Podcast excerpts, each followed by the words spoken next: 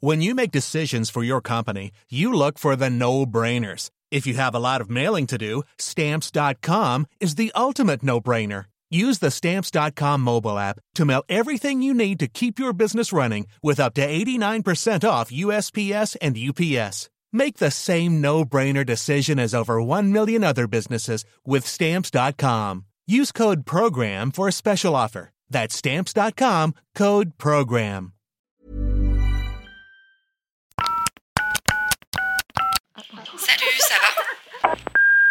Hello, vous écoutez Salut ça va, le podcast qui veut briser les tabous autour de la santé mentale et vous donner des clés pour prendre soin de vous autrement. Pour aller plus loin, on vous propose désormais un programme de coaching en ligne complet qui met en application des outils concrets et validés. Rendez-vous sur techcare.co. Bonne écoute Hello tout le monde, bienvenue dans un nouvel épisode du podcast Salut ça va? Comme chaque semaine, on vous retrouve en ce lundi matin on espère que vous avez passé un bon week-end.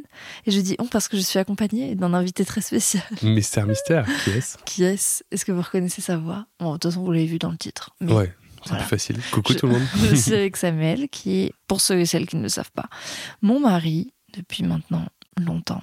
Ah, je sais pas combien de temps ça fait qu'on est mariés. Depuis 2017. Faites votre calcul, parce que peut-être qu'ils n'écoutent pas ça en 2023.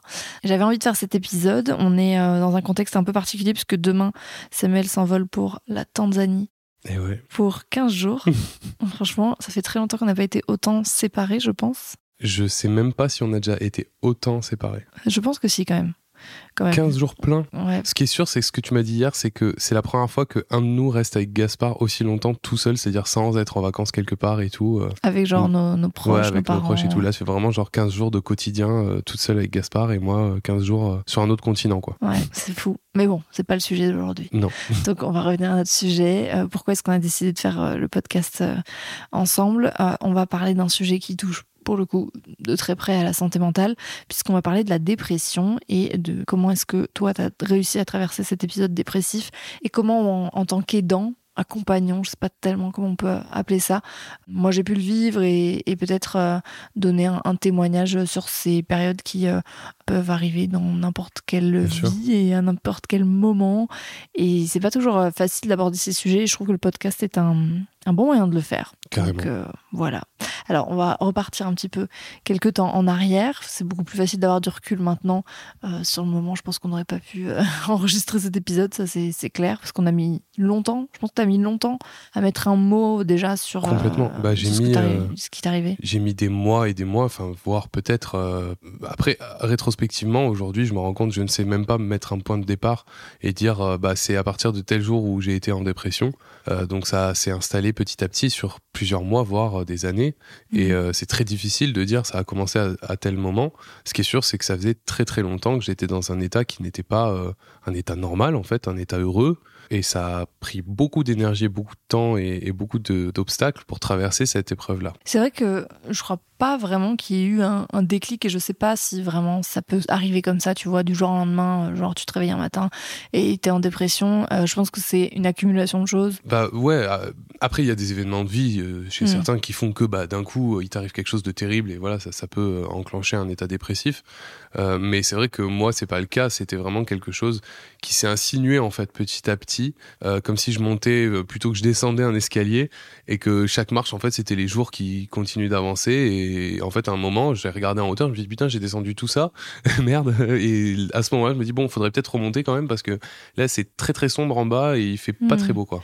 Ouais, c'est vrai qu'il y a vraiment ce côté-là de descente et perte d'énergie et perte de sens, perte de goût en fait. J'ai l'impression que tout était plus fade pour toi. Bah en fait, euh, ça fait partie des symptômes de la dépression. Hein. donc euh, je suis pas, je suis pas psy, mais j'ai suivi du coup euh, une psychologue pendant quelques mois, plusieurs mois, pour voilà essayer d'avancer. Et donc c'est vrai que ce qu'on a observé, c'est que bah, chez moi, ça se matérialisait par exemple par vraiment une perte de sens, une perte d'envie, d'énergie, de faire les choses, de pas aller au bout de ce que je voulais faire beaucoup de fatigue en fait, de la fatigue mm. mentale en fait. C'est-à-dire que moi, il y a des jours où j'amenais Gaspard à l'école, après je me mettais dans le lit jusqu'à que j'aille chercher Gaspard à l'école le soir. Et c'est vrai que bah c'est pas normal quoi.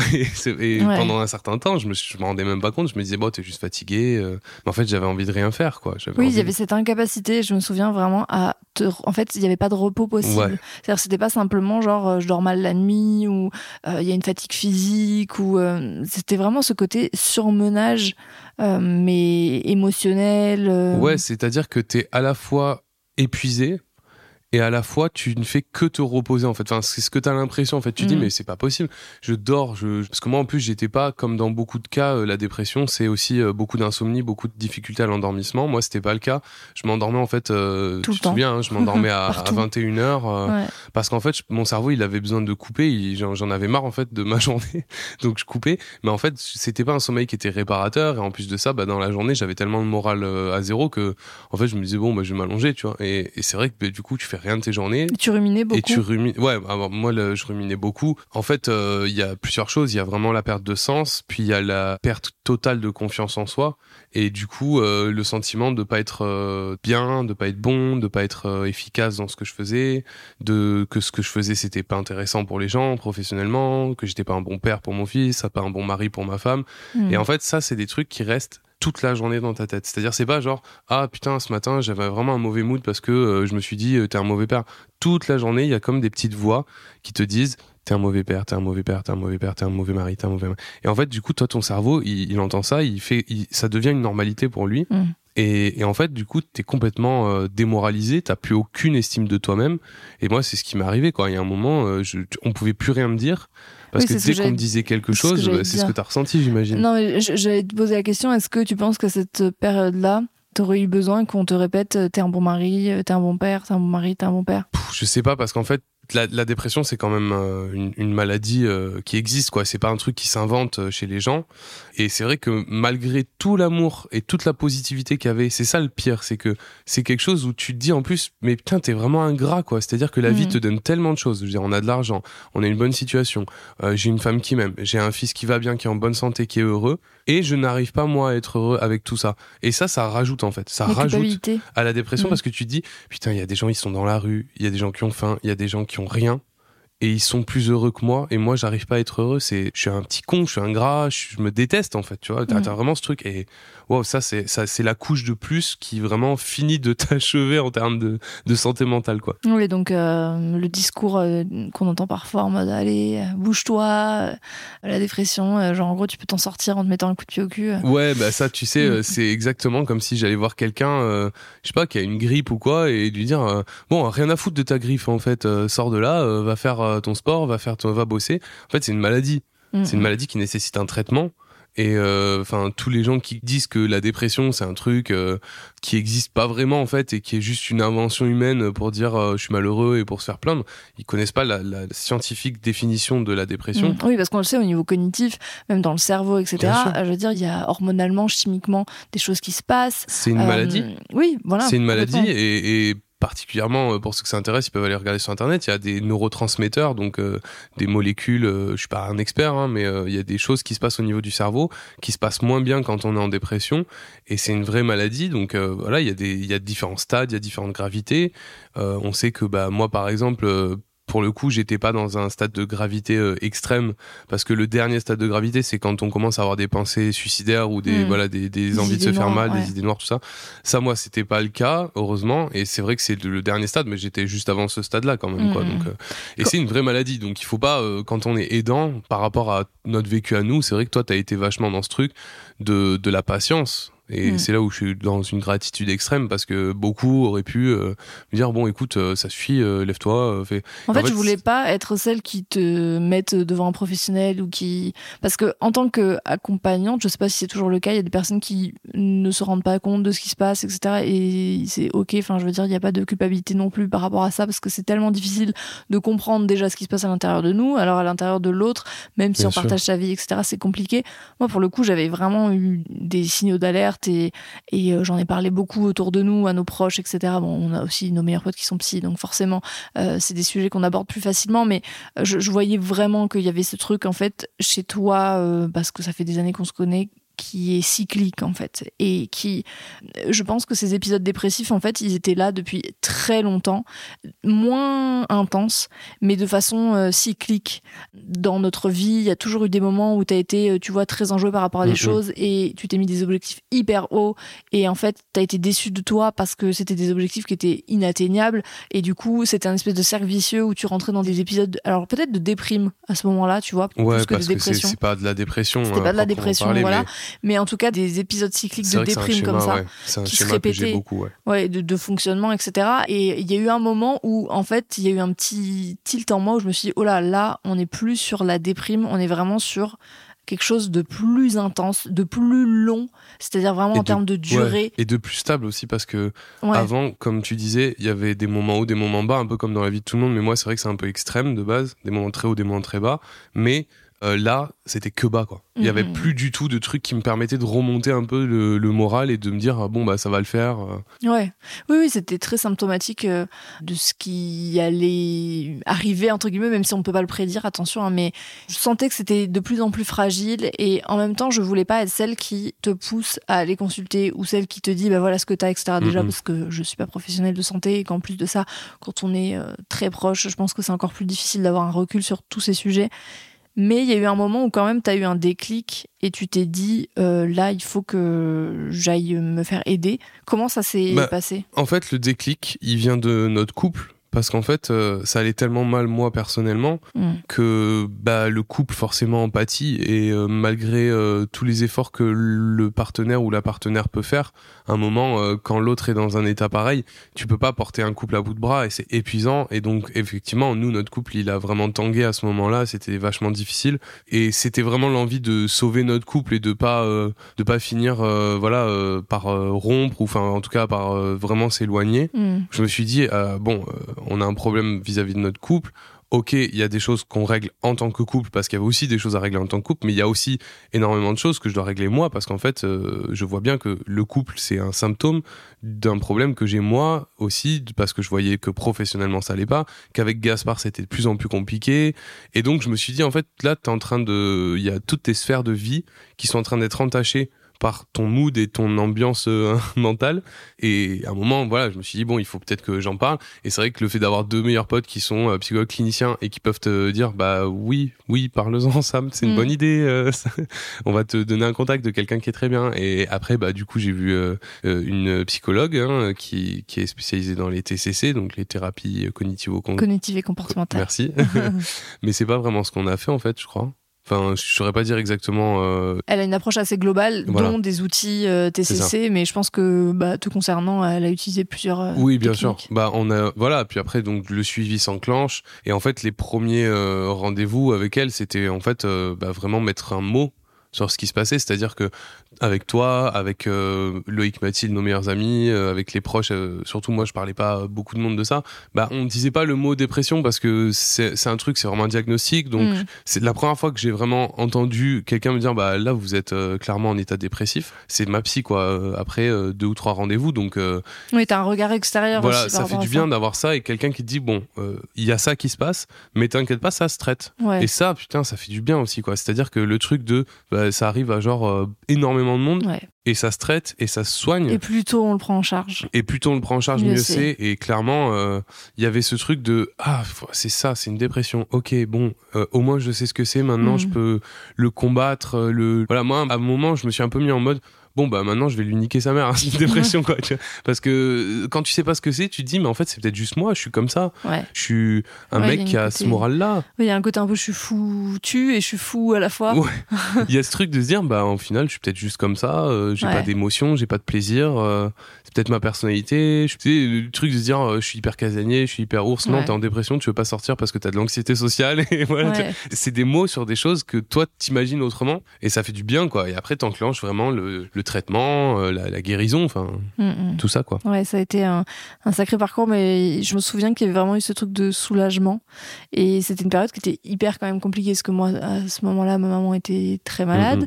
Et donc, euh, l'année euh, a quand même commencé de, façon euh, très intense euh, au niveau, tu vois, de notre cercle proches et tout. Et, et je me souviens que il y a eu quand même une certaine forme de soulagement parce que hum, de poser des mots et de savoir que il y avait un diagnostic. Savoir qu'il y a un diagnostic, c'est savoir aussi qu'il y a une possibilité de s'en sortir. Exactement. Et je me souviens que cette période-là, elle a été euh, hyper salutaire pour, euh, pour toi, mais aussi pour nous. Bien sûr.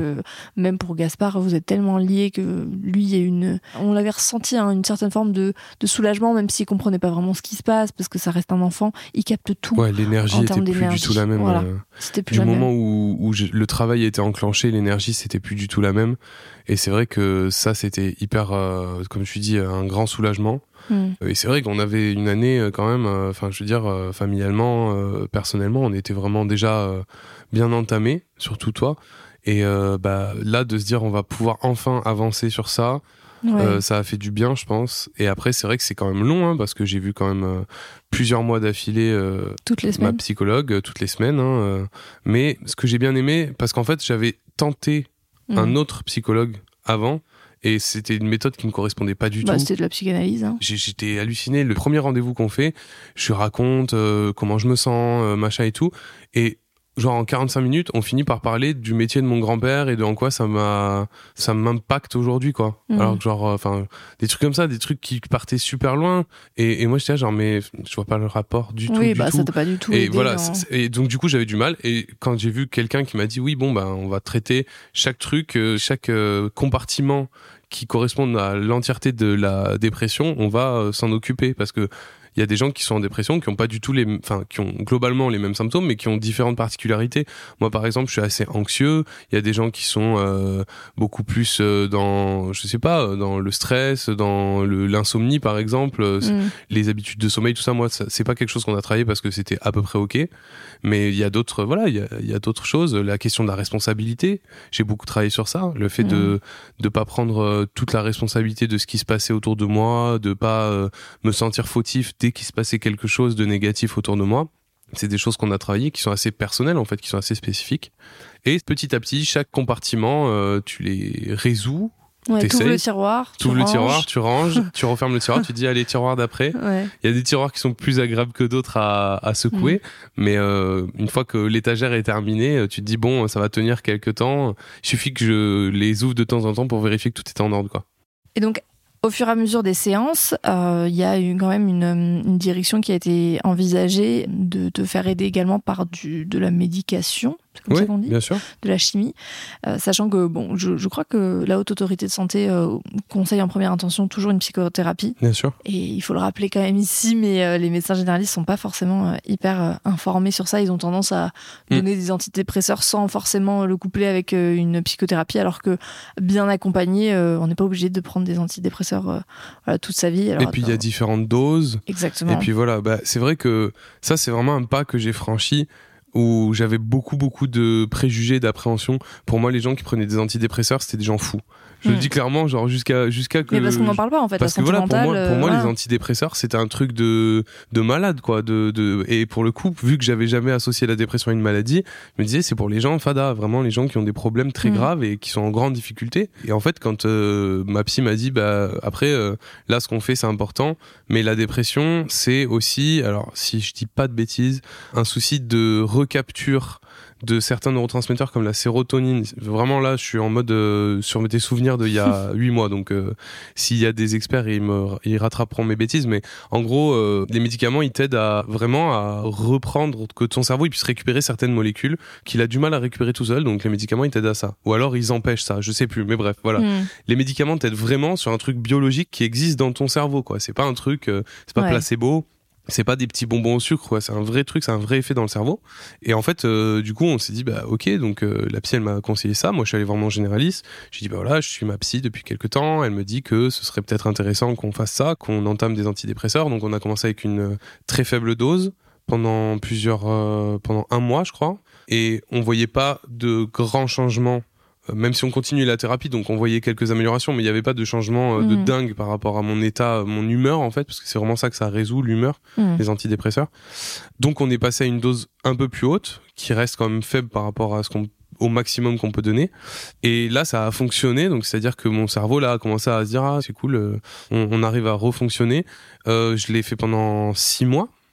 Et euh, en même temps bien sûr de la de la psychothérapie parce que Mhm. de toute façon euh, la psychothérapie c'est ce qui m'a ce qui m'a sorti de là pour moi hein. après euh, je pense que les antidépresseurs c'est ce qui a permis de passer le cap Mm. de vraiment se dire là je vais m'en débarrasser à savoir que du coup quand on prend des antidépresseurs l'objectif c'est vraiment de pas les prendre à vie Ouais, parce sûr. que sinon euh, bah effectivement euh, ça fonctionne mais euh, t'as une accoutumance et du coup Mhm. t'es obligé d'augmenter les doses de passer à d'autres molécules enfin c'est vraiment un bordel et, et pour le coup moi l'objectif c'était vraiment d'en prendre le moins possible parce qu'en plus de ça bah je me suis dit euh, moins t'en prends plus ça veut dire que tu seras guéri donc enfin il y avait cet esprit de dire euh, vu que je veux fight la dépression je veux pas en prendre longtemps quoi et euh, au bout de six mois on a on s'est dit bah on va baisser la dose Mm. j'ai baissé la dose pendant trois fait un mois sevrage. Ouais. Ouais, un sevrage quoi, Mm. parce qu'en fait c'est pour le cerveau c'est assez euh, intense ces Bien sûr. médicaments. Donc euh, du coup maintenant j'en prends plus du tout et c'est vrai que bah tu le remarques quand même quand ça, c'est-à-dire que tu le prends pendant six mois, après tu baisses la dose, tu le prends pendant trois mois et après quand t'en as plus tu te dis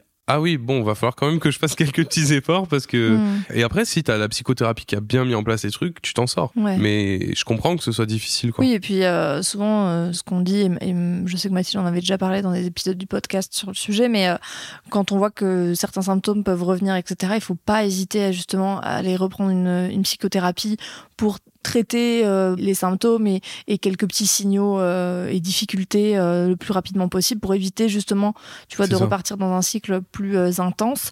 Mais oui, il y a vraiment eu un, quand même un changement, enfin en tant qu'accompagnant du coup, parce que c'est vrai que souvent quand on est proche de quelqu'un qui est en dépression, c'est très difficile parce qu'on sait pas où se placer, on sait pas trop comment apporter son soutien. Moi, je sais que tu as parlé de la, de la patience, oui, je pense que ça fait partie, mais ça fait partie aussi de l'amour hein, donne à la personne qui est à nos côtés, euh, de pouvoir dire, ok, là, je comprends que c'est une période difficile pour toi, alors euh, peut-être que je n'ai pas été aussi patiente que j'aurais voulu l'être aussi parce que personnellement, j'étais dans une période compliquée. Après, je connais mes billets d'exigence élevés qui font que j'ai tendance à toujours trouver que j'en fais pas assez. Mais parce que voilà, j'étais aussi aidante euh, bah, de, de, ma maman et accompagnante de ma maman. Donc, euh, ça a été euh, difficile à, gérer. Mais je pense que ouais, cette euh, notion de, de patience, elle est, elle est importante. Et ne pas hésiter à vous, en tant qu'aidant, se faire aider aussi. Pas forcément chez un psychologue si vous n'en ressentez pas le besoin, mais d'en parler aussi avec des proches de confiance, de demander du soutien sur certaines choses, sur certaines choses de charge mentale, parce que je me souviens qu'à cette période-là, et quand je vois aujourd'hui, je me dis, mais oh, la différence, elle est incroyable euh, sur la gestion de notre euh, foyer et des tâches de notre foyer et la charge mentale. En fait, toi, c'était impossible de pouvoir prendre plus en charge, de pouvoir prendre certaines choses en ça. charge, parce que tu étais tout simplement en incapacité de le faire dû à la maladie. Et hum, du coup, moi, je me sentais complètement surmenée sur certaines choses. Et du coup, avec le recul, je me dis que parfois juste demander de l'aide sur l'à côté, sur euh, certaines choses de- du quotidien, etc. Ça peut être aussi une, une solution pour euh, soulager la personne qui Mhm. est aidant et qui est accompagnante. Et euh, ne pas hésiter aussi à, à essayer d'avoir euh, du dialogue quand c'est possible. Parce que des fois, le dialogue, il est rompu. Et au début, je me souviens quand toi, tu étais vraiment dans une période très, très compliquée, etc. Et c'est pour ça aussi que notre couple en a pris un coup. Parce que le dialogue était impossible. Et d'accepter que le dialogue n'est pas possible, d'accepter que le dialogue est rompu.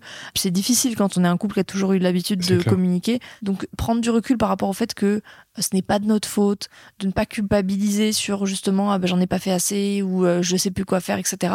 Accepter de l'aide sur des petites choses de charge euh, mentale quotidienne pour pouvoir euh, aussi avoir des moments de ouf, respiration par rapport à tout ça.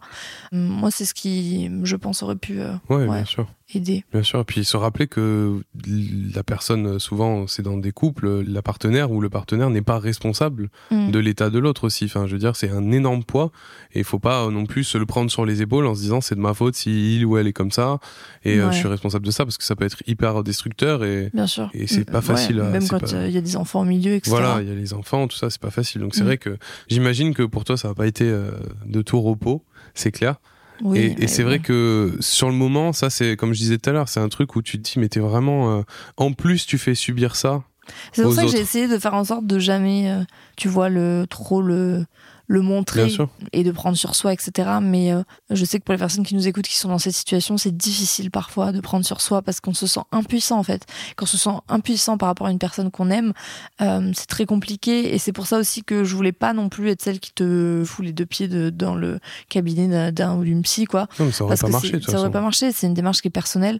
Par contre, Euh, on a quand même eu des discussions sur ça, sur cette possibilité de se faire aider, sur ce qui existait comme solution. Et par petites touches, même si parfois euh, c'était un dialogue complètement fermé, on réessayait quelques jours plus tard, etc. Et je pense que ça plante des graines Mm, mm. sur la possibilité qu'il Bah, existe des solutions. Bien sûr. Et puis se rappeler que ce processus de décision d'aller voir euh, un psy, de prendre des antidépresseurs, tout ça, c'est un processus qui est long en fait, Mm. qui est long à, à réaliser pour la personne qui est dépressive parce que bah en fait ça demande tellement de confiance en soi, de se dire là je peux sortir de cet état-là, je peux me faire aider pour guérir, pour sortir de ça, que c'est très long quoi, c'est très long à intellectualiser. Moi ça m'a pris des mois avant de me dire oui peut-être que ce serait bien que j'aille voir une, psy. Bien sûr. Ouais, c'est Si beaucoup on parle de moi quoi pour C'est moi. un long chemin. Mais aujourd'hui, c'est vrai que bah, la vie n'est plus la même. hein. Euh, Non, franchement, c'est. Ben en fait, j'ai un- pour moi, pour le coup, euh, j'ai l'impression que ça faisait des années que j'avais pas été dans cet état d'esprit-là.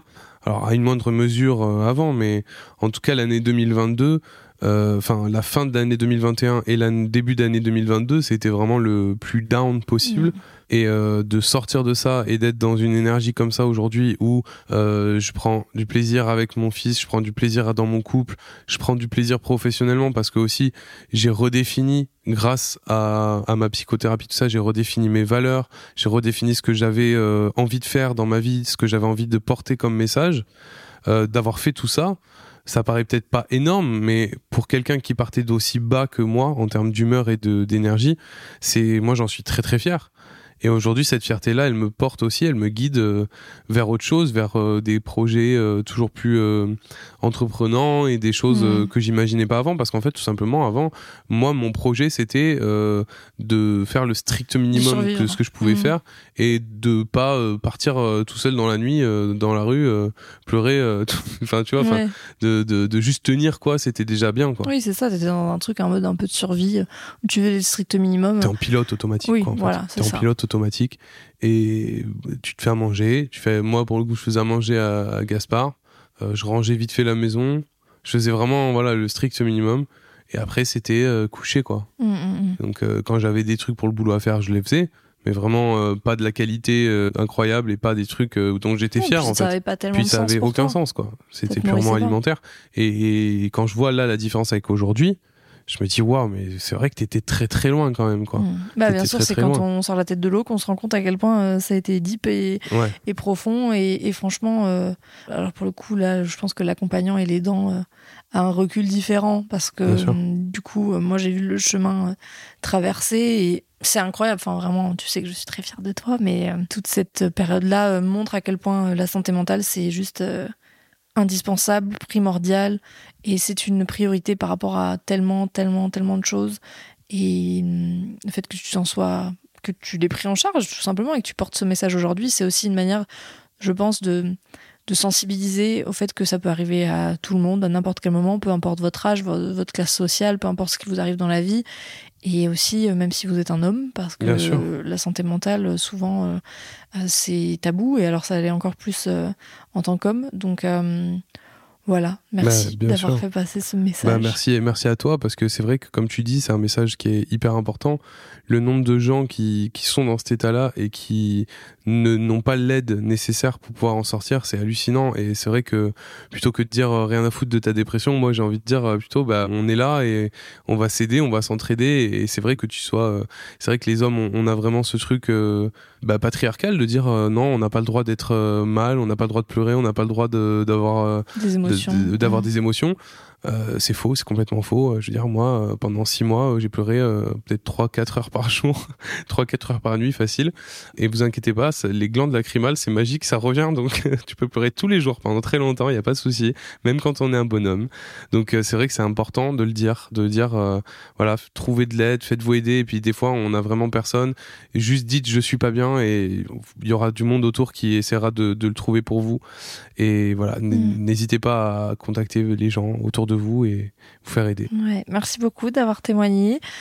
N'hésitez pas à aller euh, regarder les informations de ce podcast. On mettra le maximum de d'infos à ce sujet. Et Ouais. puis, euh, moi, je vous retrouve très bientôt dans un prochain épisode. Et à très vite. Salut Ciao. Merci d'avoir écouté le podcast. Retrouvez-nous sur Instagram pour continuer à partager ensemble du contenu inspirant et éclairé. Ou tout de suite via notre programme de coaching sur programme.takecare.co. À la semaine prochaine.